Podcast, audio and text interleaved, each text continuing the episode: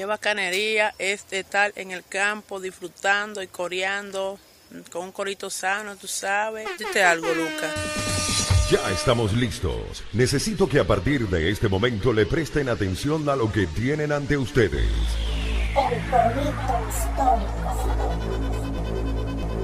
Panas y bellas damas, bienvenidos sean todos a un nuevo episodio de El Corito Histórico, el podcast donde te contamos la historia de Venezuela de una forma amena, clara, concisa y entendible es decir, como no te la contaron tus lamentables profesores de historia de Venezuela del bachillerato, que son la razón por la cual terminaste votando por Chávez.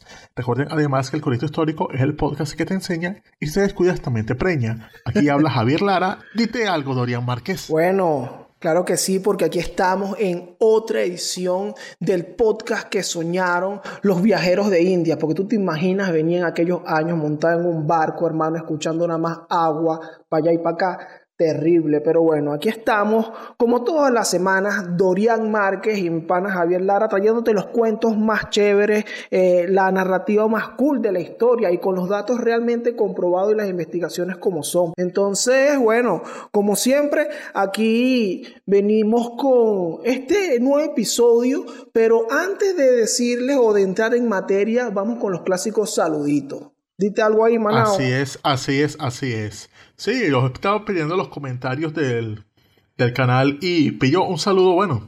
Increíble que no pensé que fuese a tener este oyente. O sea, tenemos entre nuestros oyentes nada más y nada menos que a unos próceres, entre ellos a el generalísimo Francisco de Miranda que siempre nos comenta cosas y bueno, y es increíble que a pesar de lo mucho que nos metemos con él, porque todos sabemos viejo, que era un viejo becerro, el tipo nos comenta y nos hace observaciones interesantísimas. Entonces, bueno, vaya un saludo a usted de precursor, pendiente por ahí. Sí, vale. Revísense los comentarios ahí de los episodios y van a encontrar que Francisco de Miranda emitiendo sus opiniones, pero bueno, bien ahí. Muchas gracias, de verdad, Francisquísimo. El otro saludito que tengo por ahí es de un pana que tiene como una tradición los domingos, hermano, de comerse un mondongo y vacilarse el corito histórico, el pan Antonio Almeida. Coño, siendo tradición, vale, quisiera yo lanzarme una sopa cada domingo. imagínate tú un mondongo y e historia aquí con nosotros en el corito histórico. mondongo con corito histórico, o sea, mejor que Netflix and chill, panas. Exactamente. Muchas gracias, Antonio, por estar ahí siempre pendiente todos los domingos escuchando eh, todos nuestros episodios. Y también tenemos uno por ahí que me gustó mucho, que es una pareja. Eh, de verdad, no parece su nombre, pero su usuario es Virgi54. Dice que su esposo y ella siempre nos escuchan. Tenemos 78 y 66 años. Coño, vale, somos un éxito, vale. Un saludo a ellos, o sea, para que ustedes vean la gente vale la pena y se vacila el corito, no importa las edades. Porque, porque en el amor, ay, se me olvidó la letra. ¿Cómo es que dice la canción?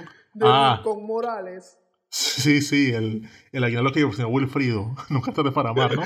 Exactamente. Entonces, bueno, muchas gracias eh, Virgin 54 y bueno, ya esa pareja allí que se está vacilando siempre el corito histórico todas las semanas, como estamos aquí. Recuerda que nos puedes escuchar por todas las plataformas digitales. Estamos en Spotify, Apple Podcast, Google Podcast y en YouTube en el canal de Daniel Lara Farías. Suscríbete y también puedes dejar allí tu comentario. Así es, así es, así es. Pero vamos a darle a esto, ¿no es así, Dorian? Bueno, vamos a darle candela a esto porque este es el corito del descubrimiento de América, del llamado. Hay gente que no le gusta lo llaman descubrimiento de América, pero bueno, eh, vamos a hablar hoy, este es el tema de hoy, el encuentro entre estos dos mundos cuando se conocieron los muchachos que estaban por aquí en lo suyo con eh, los navegantes, exactamente, del reino español, que venían en nombre del reino español. Así que, bueno, esto tiene, este, esta historia está cool, esta es muy buena porque ahí Cristóbal Colón es un personaje bastante interesante y que, y que tiene sus cositas por ahí que, que parecen cómicas. Entonces, vamos a darle candelita sí, sí. a esto. Sí, porque por ejemplo, lo primero que hay que hablar en este corito es la razón por la cual, ¿por qué llegó los españoles para acá y no llegaron, por decir algo, no sé, los ingleses o los franceses?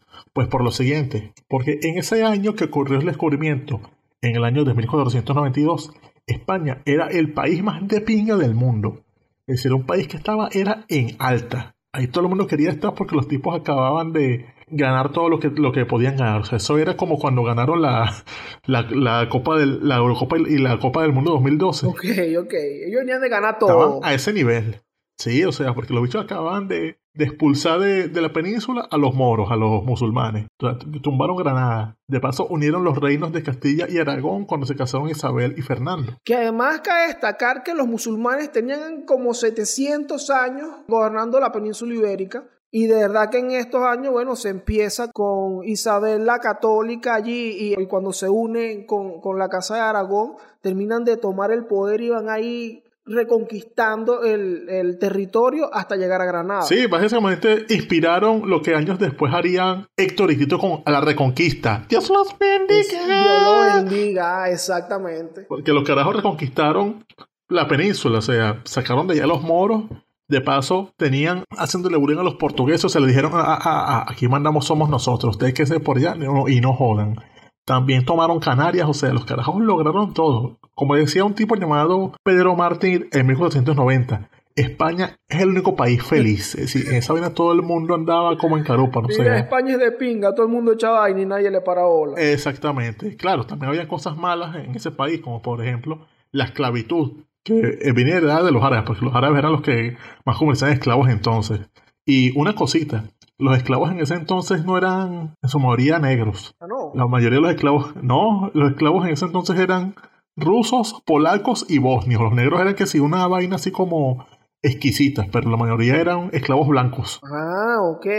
O sea, que tener un esclavo negro en aquellos tiempos era como tener unas Jordan, tal. Mira, eso, eso está exótico, eso que tú tienes ahí. Tú puedes tener un esclavo tal, pero uno negro, ese es el esclavo que, que denota que tú tienes plata. Sí, una esa intensidad. En cambio, era, era mejor agarrar, capturar a un ruso en alguna parte y decirle, ajá, ponte a trabajar, ruso del coño.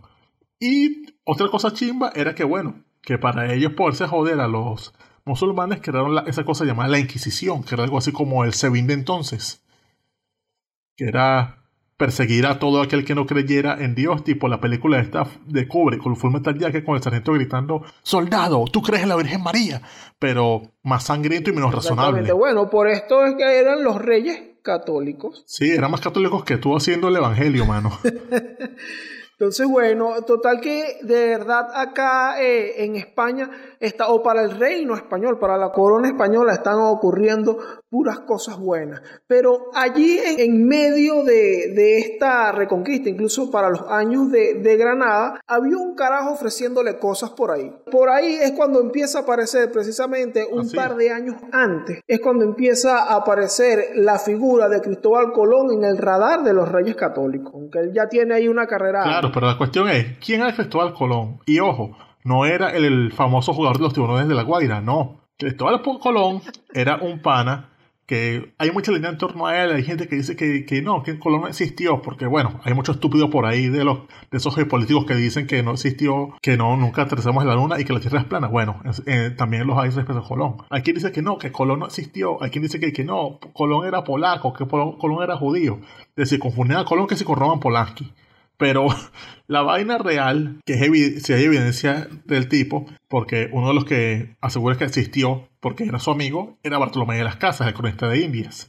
Y el padre evidentemente existió. El tipo nació en Génova, en Italia, y, era un tipo muy estudiado, o sea, el carajo salió de Génova a estudiar en la Universidad de Pavía se graduó en letras y gramática, no era ningún huevo. ¿Sabes qué? Sobre este asunto del origen de Colón, esta controversia y tal, ocurre que, por ejemplo, de las casas y otros, eh, Fernández de Oviedo, estos historiadores. Cronistas. Exactamente. Se basan y toman justamente por cierta el, la biografía que escribió su hijo, Hernando Colón. Él dice: Mira, sí, mi papá nació en Génova, pues, y fue para esta universidades y tal.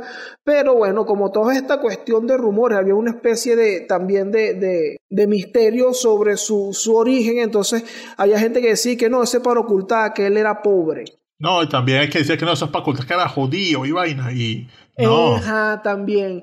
Pero tú sabes que estas dudas se empezaron a aclarar eh, sobre todo para el año, es en el año 1892, es el cuarto centenario del descubrimiento de América, y se hace una recopilación de documentos y todo esto, se hace en la enciclopedia colombina y ahí salen, bueno, que sí, el documento más viejo de Colón, que bueno, fue en Génova y tal, pero bueno, eh, eh, no es hasta luego de 400 años más o menos que se dice que mira, este tipo sí existió, aquí están sus cosas y este su, estos son sus datos. Pues. Entonces el carajo, después de graduarse de la universidad, se lanzó al mar, o sea, se fue a su oficio tan bueno que era la navegación. El carajo se fue a 21 años navegando hacia Túnez. Después de ahí fue a todas partes, o sea, tocó, tocó tierra en Lisboa, en Irlanda, en Islandia, en Madeira, en Canarias, en todos lados. Incluso en Madeira se, se logró casar con una mujer llamada Felipa Palastrelli, que resulta que era la hija de un, del gobernador de una isla de, de ahí de Madeira llamada Porto Santo, que ojo, no es lo mismo que Puerto Santo y Sucre, Dorian. Ya sabía que lo ibas a decir. Yo juraba, ya estaba diciendo yo y que, pero ese Colón cuadró por allá con una paisana, chico. No, no es Puerto Santo, es Porto Santo. qué bola que no es por ahí por Río Caribe. Él se casa con esta mujer, pero lamentablemente, sí, estuvo feliz con ella, pero envidió rápido porque, o sea, su mujer sale embarazada y murió dando a luz a su hijo Diego. Entonces, ahí Colón, coño, padre soltero y el caso tuvo que quedar en tierra firme, o sea, no pudo seguir navegando, sino que se, tuvo que buscar un trabajo ahí que le permitiera cuidar a su hijo. Y entonces, así de esa forma, el carajo entra a trabajar en Lisboa en una librería como cartógrafo y como librero. Y esto también le daba para utilizar su tiempo libre en cosas más profundas, porque el carajo entonces puso, como estaba librero, se ponía a leer, tenía que leer gratis. Entonces el carajo llegó a libros como por ejemplo la cosmografía de Ptolomeo e incluso a otro del siglo, del siglo I que se llamaba Estrabón, que en ese tiempo un autor griego aseguraba que era posible navegar directamente desde España hasta las Indias. Eso le pareció interesantísimo y dijo, coño, ¿eso será verdad? Ya sí, ya ahí él empezó como que erro, pero esto está, esto está interesante. ¿Sabes qué? También por ahí me pareció interesante que él fue a parar a a Lisboa, o sea, él fue para Portugal. En uno de estos viajes que él hizo de joven, la, embarcación en la que andaba fue atacada por un corsario, hundieron ese barco y Colón quedó un náufrago y ahí fue para las costas de Portugal. Y así es como, bueno, termina Italia y se termina hasta casando. Pero entonces, él, él en, ese, en esas lecturas que hace acerca de, de esta cosa, se le empiezan a, despertar la piquiña con esto. Pero entonces era cierto. Además, también lee los viajes de Marco Polo. Sí, también, y también de a otro carajo llamado Paolo del Pozo Toscanelli, quien le escribía cartas al rey Alfonso V de Portugal diciéndole que había una forma de hacer una ruta desde ahí de Occidente, desde Portugal o España, directo hasta China. Entonces, esa vaina le dijo como que, coño, yo tengo que buscar, como ese alguien de que esta vaina es cierta. Y también, bueno, leía Marco Polo y todos esos viajes y él sabía como que no, hay que ir para China, hay que ver qué es lo que es, traer la seda para acá, hacer real. Y también, como era un carajo comerciante, y en ese tiempo el comercio de esclavos estaba muy al alza, él decía como que, coño, si tenemos una ruta para el occidente, una ruta por el occidente hacia oriente, podemos quebrarle el, el negocio de los esclavos a los turcos y a los árabes. Porque lo, sacamos por acá, no tenemos que pagarles impuestos y seguimos vendiendo esclavos a todo el mundo. Chúpate esa. El Colón se volvió un mente de tiburón ahí, que no, aquí con esto es que yo voy a salir de abajo. Sí, o sea, y ojo, y eso sin, sin ponerse a estafante, sin decir, si tu propio jefe, aún. Es decir, el carajo se puso como que no, esto es un proyecto de pinga, esto hay que presentarlo de verdad. Y entonces el carajo empezó a venderle el plan primero a la corona portuguesa. Mira, ¿sabes que hay que tomar en cuenta también? Que la cosa con estos planes que se ve como que, verga, pero esto es sendo, esta es senda idea. Eh, hay que tomar en cuenta que para el momento estaban también estas cosas, que estas ideas eran basadas en que la Tierra era redonda. Y también en que en Portugal entonces estaba dándose muchos avances en navegación, pero ellos tienen su propia escuela de navegación, que era la escuela de Sagres. Y entonces debe ser un poco de marinos que fueron los que fueron descubriendo que si el cabo de Buena Esperanza, que descubrieran África, entonces esos carros estaban muy entusiasmados, o sea, estaban abiertos a cualquier proyecto que fuese para descubrir nuevas colonias. Ellos decían, no, si esto descubrió África, este puede descubrir alguna otra vaina. Y entonces ellos decían, no, vamos a apoyar la navegación, cualquier proyecto que quieran, nosotros ponemos la vaina ahí.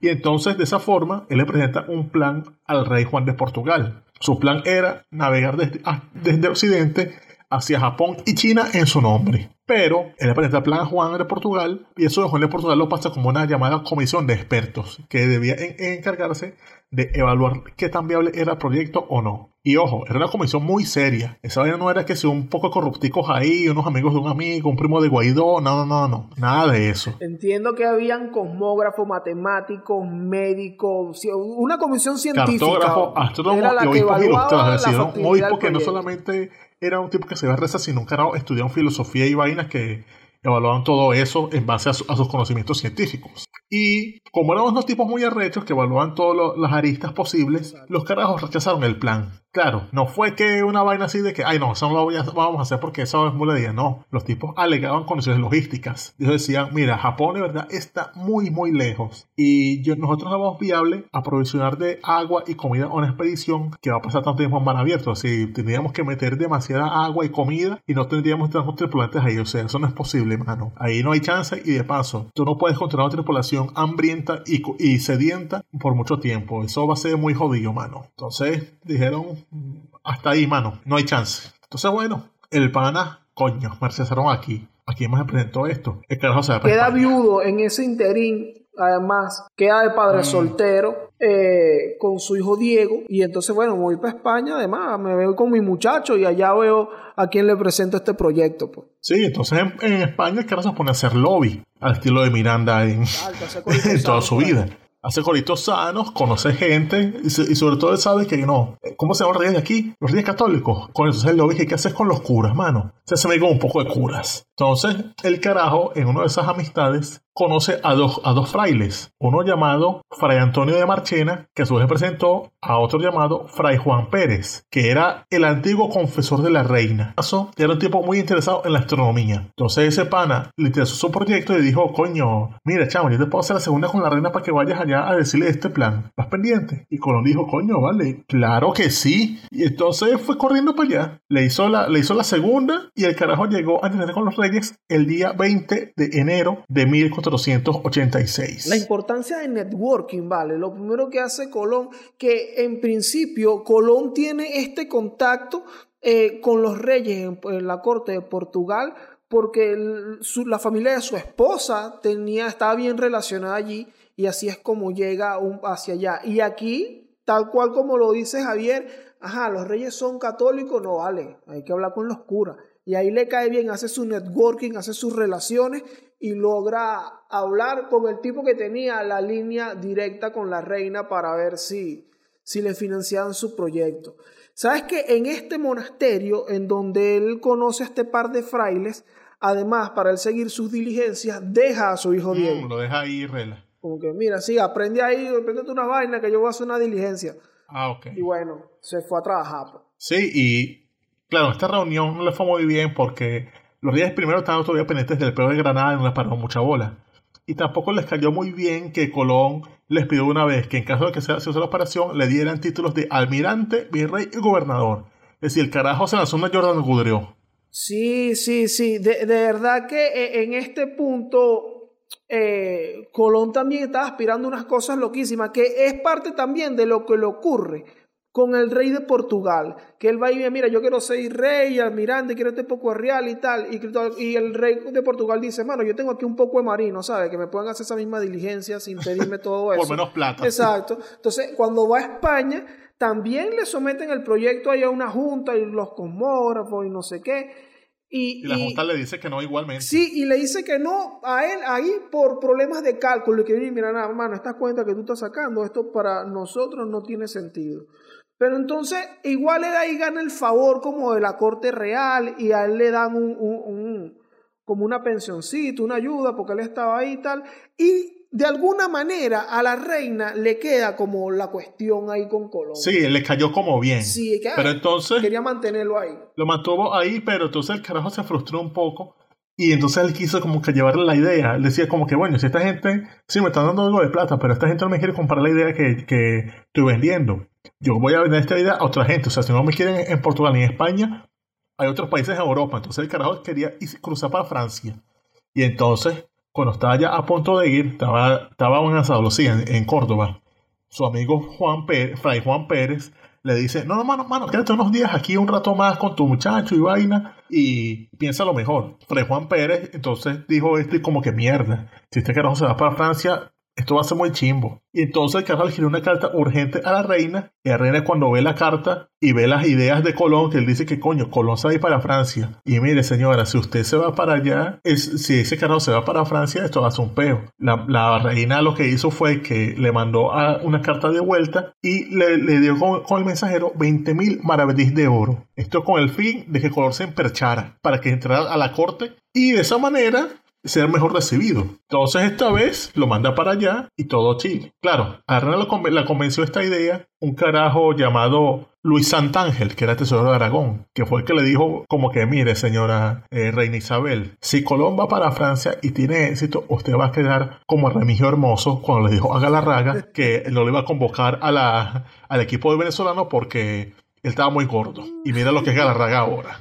Eso básicamente eh, iba a iba como que yo no le voy a pagar el tratamiento a ese enano, ¿no? Ah, sí, como el River Plate con Messi, que, ay, sí, juega muy bien, pero esos 500 mil dólares por tratamiento de, hormonas, coño, son mucho real, panas, aquí no lo podemos pagar. Pero fíjate algo, aquí, aquí hay eh, en, en, el medio, justo en esta línea de tiempo más o menos que estábamos comentando, de que dijimos de que eh, los reyes católicos estaban en lo de la reconquista de Héctor y Tito y todo esto, precisamente entre las primeras veces que que, que, Colón va a presentar el proyecto, una de las promesas que queda por ahí es que eh, Colón, espérate por ahí ya que vamos a retomar Granada y después nos, nos embarcamos en este plan. Entonces Colón queda vagando por ahí un par de años porque no pasa nada y es cuando él dice, no vale, yo me voy para Francia a entregar esto. ¿Sabes que También de, lo, que hablamos hace un rato de las pretensiones que tenía él, por acá tengo un, recuento de lo que pedía él para, bueno, para esta, como de recompensa para esta expedición. Y era almirantazgo perpetuo del mar océano para él y para sus sucesores. Virreinato y gobernación de todo lo que descubriera, la décima parte de los tesoros que encontrara, y tener participación de una octava parte en todos los navíos que se armasen para nuevos descubrimientos. Ese tipo quería de verdad, pedía más coño Colón, pero tú pides más que una monja, ¿vale? Así no se puede. pedía también culo. Sí, exacto. ¿Qué quieres? Un flan también, que te prepare un quesillo.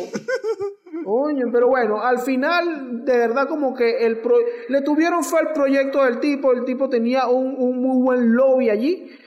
Y bueno, le dicen, bueno, bueno, Cristovita ármese, prepare su cuestión para que vaya a ver qué es lo que usted dice, para que vaya y llegue a Japón, porque el plan era, señor, yo, si yo, mi plan es que si yo salgo desde esta punta acá y voy en línea recta desde acá de España, yo voy a llegar a Japón, voy a llegar a Asia. Sí, entonces le dijeron, el 7 de abril de 1992 es la fecha en la cual se marca el inicio de este viaje, porque ahí fue cuando le aprobaron el proyecto y le dijeron, bueno, usted va a tener su cosa y vamos a ceder a que usted reciba un décimo de todo lo que consiga por allá por, por Japón.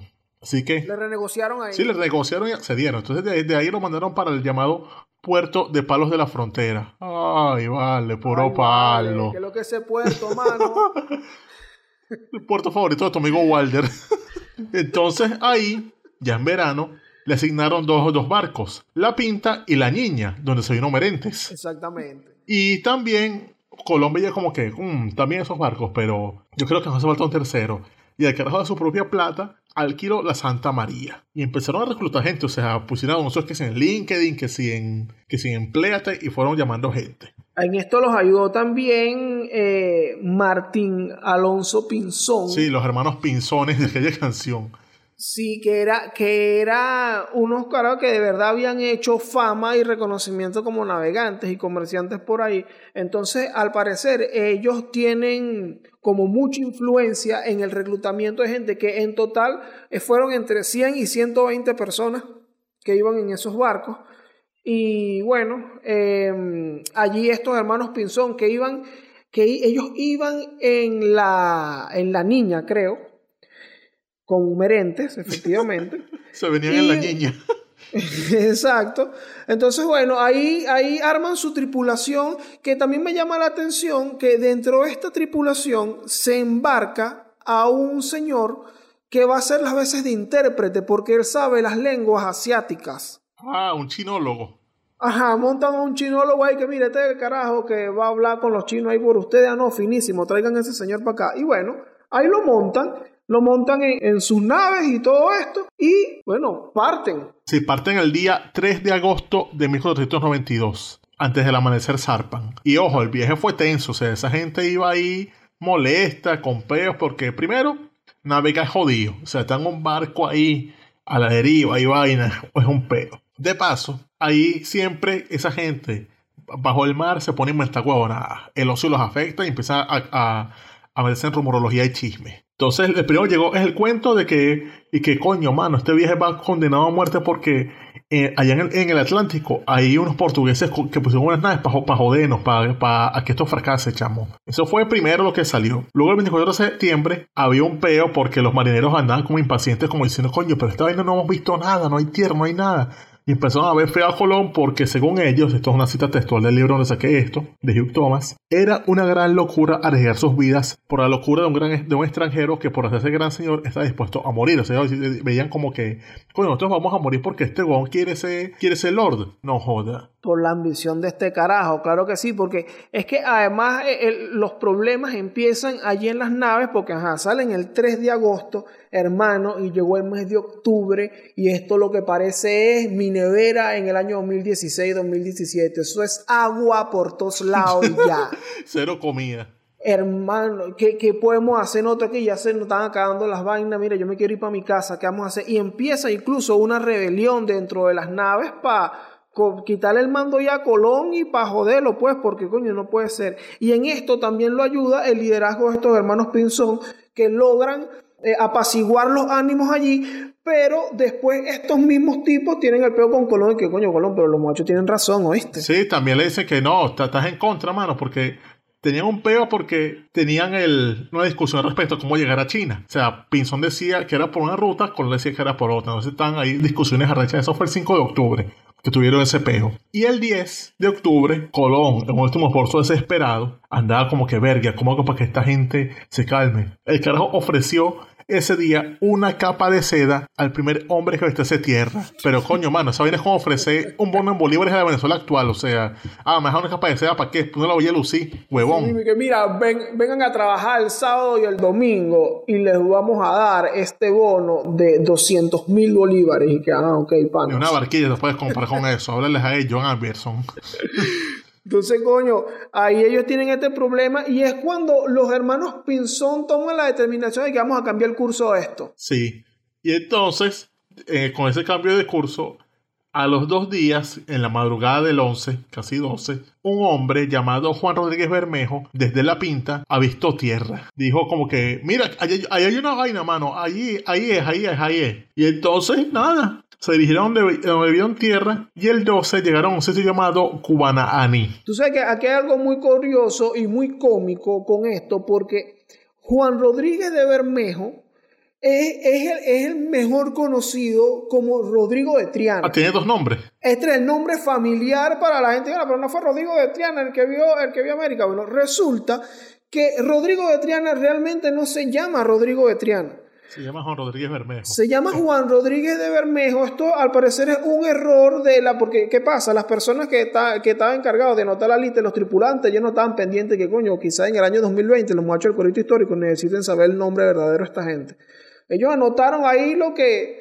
Y entonces estaba este señor, Juan Rodríguez de Bermejo, que era un sevillano que vivía en el barrio de Triana. Entonces era como el Rodríguez, el Rodrigo de Triana, anótalo ahí. Haz algo así como que se monta ahí un carajo llamado Elmer Figueroa y ellos ponen, ok, aquí está montado Chayanne. Exactamente. Es como Benny Blanco from the, Bronx, from the Bronx. Ah, Carlitos Way. Exacto. Entonces, el Rodrigo de Triana, ¿qué ocurre? Que además, en, en, el, en el tema de la expedición, en la preparación de la expedición, se habían ofrecido 10.000 maravedíes para la persona que vista la tierra. Entonces esa gente también estaba ahí como que, mira, yo, si yo veo aquí tierra, mano, yo voy a reclamar mis 10.000 maravedíes, porque yo fui el que lo vio. Entonces, Juan Rodríguez de Bermejo anuncia la cuestión, todo listo, y además está contento porque él quiere, además de su capa de seda, sus, sus reales, efectivamente. Entonces, aquí ocurre que Cristóbal Colón dice, chamo, tú sabes que anoche yo me monté aquí, yo estaba viendo y yo vi la tierra. Lo que pasa es que yo no dije nada porque no, yo no los quise despertar. No, vale, siendo plasta de mierda, vale, pagale su y vaina. reclamó los reales para él. Págale su vaina, coño, de tu Coño, madre. vale, Cristóbal Colón, pero viste, por, por eso es que los estereotipos a veces tal, el Cristóbal Colón es el propio italiano juventino.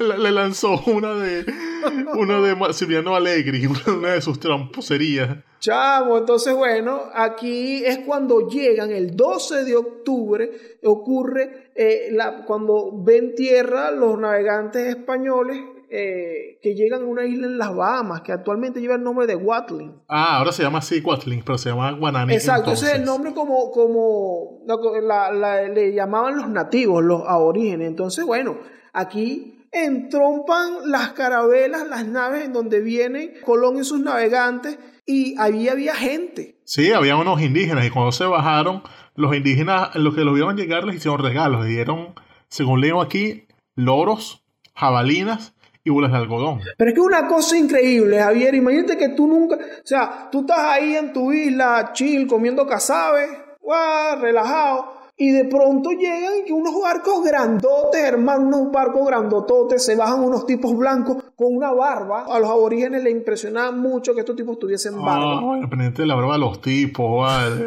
Ah. Por ahí estaba el señor Mauro, se estaba bajando y que, ah, marico, son maricos de verdad. Porque, bueno, los tipos, lo- los, indígenas, incluso esto es una anotación de, de Bartolomé de las Casas, que dice que, que se acercaban a tocarle, mira, pero mira, una barba, hermano. Y entonces, bueno, también los españoles, bueno, tienen el contacto con estos aborígenes que andan en pelotas por ahí. Sí, entonces ellos dijeron, coño, estos panas nos están regalando que si loros, que si jabalíes, que si algodón. ¿Qué les podemos dar? Entonces ellos se quedaron que sí, coño, de estos sombreros para ver si les gusta. Y no, los sombreros los bichos como que, ah, sí, están tan finos y vaina. Pero ¿sabes qué les impactó a los indígenas en banda? Ajá. Los espejos, mano.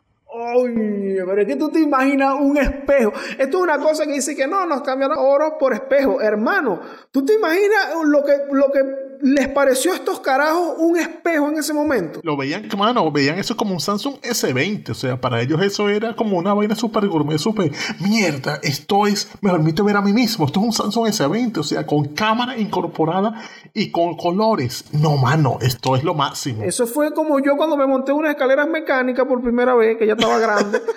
Yo dije, Dios mío, pero qué increíble. Entonces, lo- lo- los aborígenes vieron los espejos y que, hermano, ¿qué tú quieres por esto? No, esa vaina que tú tienes, eso es oro. Claro, to- tome esa vaina. Llévese eso. Porque en su sistema de valores, lo que ellos pensaban, eso estaba de pinga y no les costaba nada por el oro. Sí, en realidad, unos espejos les compraba más cosas en, en su gente. O sea, ellos tienen como que, ay, oro, esa vaina no compra nada. Dame esos espejos y con esto yo, yo puedo ir con, con unas bellas damas por ahí, mano. Exact- Exactamente, exactamente. Ahora, tú sabes, algo, algo más que pasó aquí es que obviamente ellos llegaron a una isla y se supone que ellos piensan que están en, en Asia ya. Coño, llegamos a Asia por fin. Piensan que están en Japón. Entonces yo me imagino, como ellos llevan ahí a su intérprete, bajan al señor y que mira, habla ahí con los tipos para ver, ¿para dónde es que cogemos? Habla el indio y que mira, yo no entiendo nada de lo que esta persona me está diciendo. Y que bueno, pero tú no sabes chino, pues. bueno, sí, pero yo no sé qué habla. Esto no es chino. No, este, este carajo no, no sabía un coño, qué bola, nos estafaron con este tipo. Entonces, ellos intentan ahí comunicarse y después, o sea, después de esta estadía en esta isla de las Bahamas, ellos empiezan a navegar por ahí y ven otro coñazón de islas más y obviamente Colón dice, hermano, estas son las 7000 islas de las que hablaba Marco Polo. Sí, y el carajo se habla aquí de que siguió navegando y el 5 de diciembre llegó a nada más y nada menos que a tu lugar de, de nacimiento, Dorian. Llegó a la isla de la Española. Coño, vale, a hermosa República Dominicana. Sí, y lo más arrecho, él juraba y perjuraba que había llegado a Japón. Colón estaba más raspado en geografía que el alfa. Así mismo. Y entonces, lo peor es que él juraba que llegó a Japón y traía ya su intérprete que él decía que ese carajo no sabía un coño, obviamente, porque no entendía a los indios. ¿Sabes que para esos tiempos a Japón se le conocía como Zipango? Entonces. Hay anotaciones en donde Colón llega ahí a, a- a la española, a, lo que es la isla de la República Dominicana y Haití, y los bueno, en los intentos de comunicación les habla de Cibao. El Cibao, el Cibao, el sitio de la República Dominicana, el Cibao. De las águilas cibaeñas, claro. Y Colón dice que el Cibao, Cipango, por supuesto que por aquí, mire, es por aquí Japón, vamos a ver, este carajo no sabe nada de chino, tuve yo que comunicarme con estos tipos. O sea, el tipo no tenía ni idea de dónde estaba ni para dónde iba. que no, que Zipango. No, que Cibao, no, sí, Zipango, mano, estamos aquí. ¿Dónde está el emperador, pues? ¿Dónde está el Shogun? Ajá, además que el tipo llevaba una carta para el emperador. Incluso allí en la española se les daña la Santa María. Sí, la Santa María encalla frente a Haití. El, el, Haití actual, y con los restos de esa vaina lo que hicieron fue coño, nos queda este poco manera aquí, ¿qué hacemos? Construyeron una vaina que ellos llamaron el llamado Fuerte Natividad, que fue como el primer asentamiento en, América. Exactamente, con los restos allí de, de, la embarcación que se les dañó. ¿Sabes que por aquí también ocurre una cuestión que antes de llegar ya a la española, el eh, Martín Alonso Pinzón dijo, no, sea marico tú, Colón, y agarró su camino. Ah. Se desvió y Colón llegó solo allí a la española, después se volvieron a encontrar y tuvieron un peo cuando se encontraron, pero bueno, Pinzón lo, lo, le dejó el pelero ahí el rato. Pero entonces, ¿sabes que En este primer contacto, cuando está en Guananí y todo esto, otra cosa que hace antes de irse es montar seis indios de eso. Ah, sí, montó, que fue como a siete indios, ¿no fue? Sí, como a seis indios. En esas mismas, ¿sabes qué? En ese mismo, bueno, en esa misma zona. Él descubre Cuba también, llega a Cuba. Ah, sí. Que ahí hay unas anotaciones que me llamaron la atención, que las hizo también el fray Bartolomé de las Casas que él dice, fíjate esto, que yo digo esto es un signo inequívoco de que obviamente llegaron a América. ¿Qué pasó? Los indios de esta isla bailan desde el anochecer hasta el amanecer. Coño. Lo mismo que ocurre si tú vas a Katia ahorita, eso, o a petar, eso ocurre que la gente dice, ay, esa gente marginal que tiene esa música toda la noche. Mira, esto es, esto lo llevan los genes, esto es de nuestros pueblos aborígenes. Tú me, estás, tú me estás diciendo que Colón llegó a Cuba y encontró un champetazo. Exactamente, encontró una guerra miniteca. Incluso esta anotación continúa así: 500 o 1000 hombres y mujeres haciendo los mismos movimientos con los pies y con las manos, meneando sus cuerpos. Marico, una coreografía. Una coreografía, marico, estaban en un video de Champol. Estaban ahí haciendo, meneando la pera, bailando el meneíto. sí, porque estaban todos bailando al mismo tiempo, chavos, estaban meneando la pera. Una mano en la espalda, otra mano en el piso. Imagínate tú, entonces Claro, mira, eso lo lleva a esa, esa amanecedera. Mira, esto aquí en Europa no ocurre. Claro que no ocurre porque eso es algo de nuestro pueblo de. Indudablemente estaban en, en América con estas anotaciones. Bailando su changatuki, vacilando y coreando. Estaban en un propio corito sano. hablando claro. Entonces, bueno, estaban ahí descubriendo su cosa, todo bien, todo cool. El Colón agarra y monta esos seis, esos seis aborígenes en, en su barco porque él pensaba llevárselos para atrás, para allá, para, para España. Sí. Y puso rumbo al Santiago Estado que fue el 3 de enero de 1493. O sea, ese día fue que agarró sus macundales y de vuelta para Europa. Y en Europa tengo entendido que el carajo llegó más o menos como que fue en marzo, ¿no es así, Dorian? Sí, sí, el 4 de marzo de, de 1493, él primero llega a, a las Islas Azores y, sí, y después llega a, a, Portugal. Realmente el primero como en enterarse eh, de primera mano de qué fue lo que pasó por ahí fue el mismo rey de Portugal. Coño, le, echó la vaina en cara como que, mira. Exacto, mira de quién te burlaste vos. Coño, qué bola. Y que si no me quisiste así, no me busques ahora que vengo a descubrir el nuevo mundo. Coño, qué manguango vale, Llega a España y los reyes están en Barcelona en ese momento y le dice, mira, llégate a Barcelona, aquí te a recibir y tal. Y él llega allá, mano, con ese cortejo, con esa caravana que él lleva una guacamaya, toda esa vaina que, que, que él se trajo de allá e incluso los seis indios. Que esto aquí, tú sabes que lo comentaste hace un rato, Colón tuvo su mente de tiburón, su, su idea millonaria de que, mano, si nosotros agarramos unos esclavitos y claro, consiguió a, a los indígenas allá y digo, no vale, estos tipos, estos tipos tan buenos para para una esclavizacióncita. Entonces se los lleva Isabel, la católica, y se los lleva como que mira lo que nosotros encontramos allá, mira estos seres que están aquí, que yo no sé, pues tan bueno como para esclavizar, como para trabajar. E Isabel le dice como que, bueno, Colón, tú eres loco, eso es un ser humano, tú no estás viendo. Obviamente eso es un ser humano. qué bolas que le dijo, bueno, pero tú, tú qué clase de negrero eres, coño tu madre, Colón. Ese es un humano. Y de paso, tú tomaste esa isla, esas islas en posesión en mi nombre. Y, por esa razón es que ese, es un súbdito mío. Tú no vas a esclavizar a mis súbditos. Me haces el favor y dejas tus mamarrachadas. Sí, vale, porque de verdad es como que, mira, ve, ve, mira este ser que está aquí, que bueno, pero como que un ser, eso es una gente, habla, eso habla, sí, ¿no? Y habla como una gente y todo. Eso es una persona, Cristóbal. Coño, no te pase tampoco. Entonces, bueno, eh, este contacto con, entre los europeos y lo que llaman el Nuevo Mundo se dio de esta manera que incluso Colón, bueno, rescató como sus especímenes para que, mira, mira lo que yo traje aquí. Y se llevó a esos indios de, esa isla.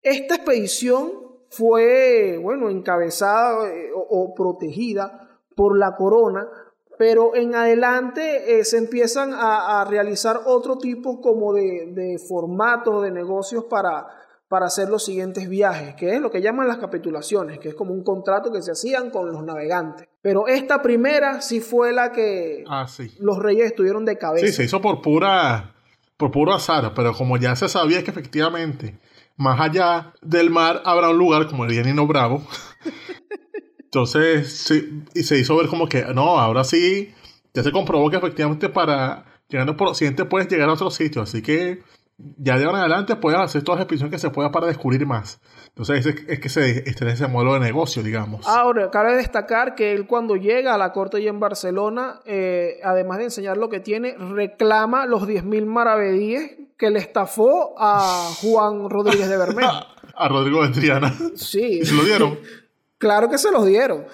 De su madre, vale. Entonces, bueno. Qué amigo de mí. Qué jefe de mierda es Colón. Qué plastón de mierda es Colón. Y que no, mano, tú sabes que yo también vi esas luces, eh, yo las vi anoche, ¿vale? Pero yo no las quise despertar. qué plaga. Verga, no inviten a Colón nunca a una fiesta. Colón es el que se va, el, que, el que piensa llegar ahí con una botella de Old Trafford y comerse toda la parrilla y el whisky caro. Exactamente, no, no sea, esa es la lección que nos deja el descubrimiento de América, este encuentro entre los dos mundos. Coño, no sea Cristóbal Colón, que el carajo que dice, mira, tengo 10 mil para la botella y después todos ponen y él saca sus 10 mil bolos y va y compra la botella. y no pone nada. Entonces, bueno, eh, así, así ocurrió estas cosas. Este, estos relatos, estas cosas están, están bien detalladas porque incluso, bueno, Colón llevaba su bitácora, está la biografía que hace Hernando Colón y las anotaciones de Fray Bartolomé de las Casas, que es en lo que se ha basado mucho, mucho toda esta historia, que incluso es lo que extiende la, la leyenda negra, la llamada leyenda negra sobre el descubrimiento de América, porque el mismo Fray Bartolomé de las Casas, bueno, escribe también los excesos que se cometieron posteriormente. Sí, porque se mucha gente lo vieron locos, porque, o sea, después de que Colón vuelve al segundo viaje, eso fue con el capítulo ese de Los Simpsons, de Homero está en una isla de Polinesia, monta un casino, y al día siguiente cuando va para allá todo el mundo está rascando ese coñazo. Exactamente.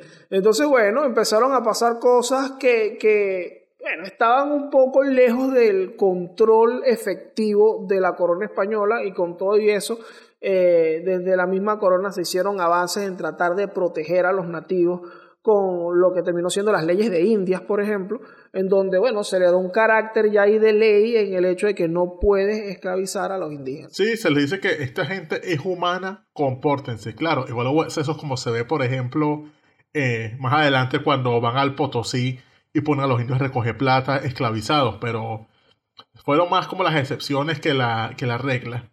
E igualmente se hicieron grandes avances para que se respetaran los indios. ¿Y qué, qué resultado tiene ese avance? Pues la razón de que tuvimos esclavitud negra en América es uno de los principales evidencias. Exactamente, y que, y que hay un ejercicio rápido que, bueno, a mí me parece muy lógico y es el hecho de que de verdad cuando tú ves a las poblaciones nativas de, de, lugares, eh, bueno, en América, como en el mismo Bolivia, en México, en Perú, se mantienen todavía las facciones y la fisionomía de los pueblos nativos. Que es algo, algo que no ocurre, por ejemplo, en Haití. Claro, porque en Haití pasó otra cosa terrible. Primero, bueno, la conquista ahí fue difícil y además pasó también la conexión francesa, que los franceses tampoco son una mantequilla colonizando. son fans del exterminio. Exacto, lo mismo o con los Estados en Canadá Unidos. también. Que no existen, no existen pueblos, no existen pueblos aborígenes. Son o en muy Canadá, que, o sea, como ahí masacraron a las tribus, que hoy día quedan muy pocas tribus allí y son una parte muy ínfima de la población respecto a otros sitios. Exactamente. Y bueno, y sobre esto también aclara mucho las anotaciones de Humboldt, que Humboldt habla eh, eh, incluso en Venezuela de la cantidad de, de, aborígenes, de indígenas que se encontraban en ese momento con respecto, en ese momento en el que él fue con respecto a los que se estimaban que habían eh, durante el descubrimiento y que eran más incluso. Entonces, bueno, hay, hay, hay muchas cosas ahí que aclaran eh, muchos puntos de la leyenda negra. Igual es todo para más temas, porque esto fue, esto fue apenas el primer viaje, o sea, de aquí salen muchos temas para el futuro, para el, como el segundo y tercer viaje, que es el tercer viaje, recuerden que es cuando llega Colón a Venezuela, que llega al, Golfo, de Paria. Todo eso es para más adelante, para curitos futuros, porque es un tema interesantísimo y que sé que a la gente le encanta. Y bastante extenso. Pero bueno, aquí llegamos al final de esta edición del Corito Histórico sobre el descubrimiento de América. De verdad esperamos que haya sido de su agrado y que haya aclarado muchas dudas y que se hayan llevado datazos sobre todo este relato y la travesía del encuentro de estos dos mundos. Recuerda siempre que estamos en todas las plataformas digitales, Spotify, Apple Podcast, Google Podcast, Radio Carúpano, estamos en todo eso, así que nos puedes escuchar siempre todos los fines de semana y también en el canal de Daniel Lara Farías en YouTube. Y también recuerden que estamos en Instagram en nuestra cuenta El Corito Histórico guion bajo, donde tenemos mucho contenido extra, donde se pueden comunicar con nosotros directamente y demás cositas. Pero, en fin, este fue el corito histórico del descubrimiento. Me quité ya.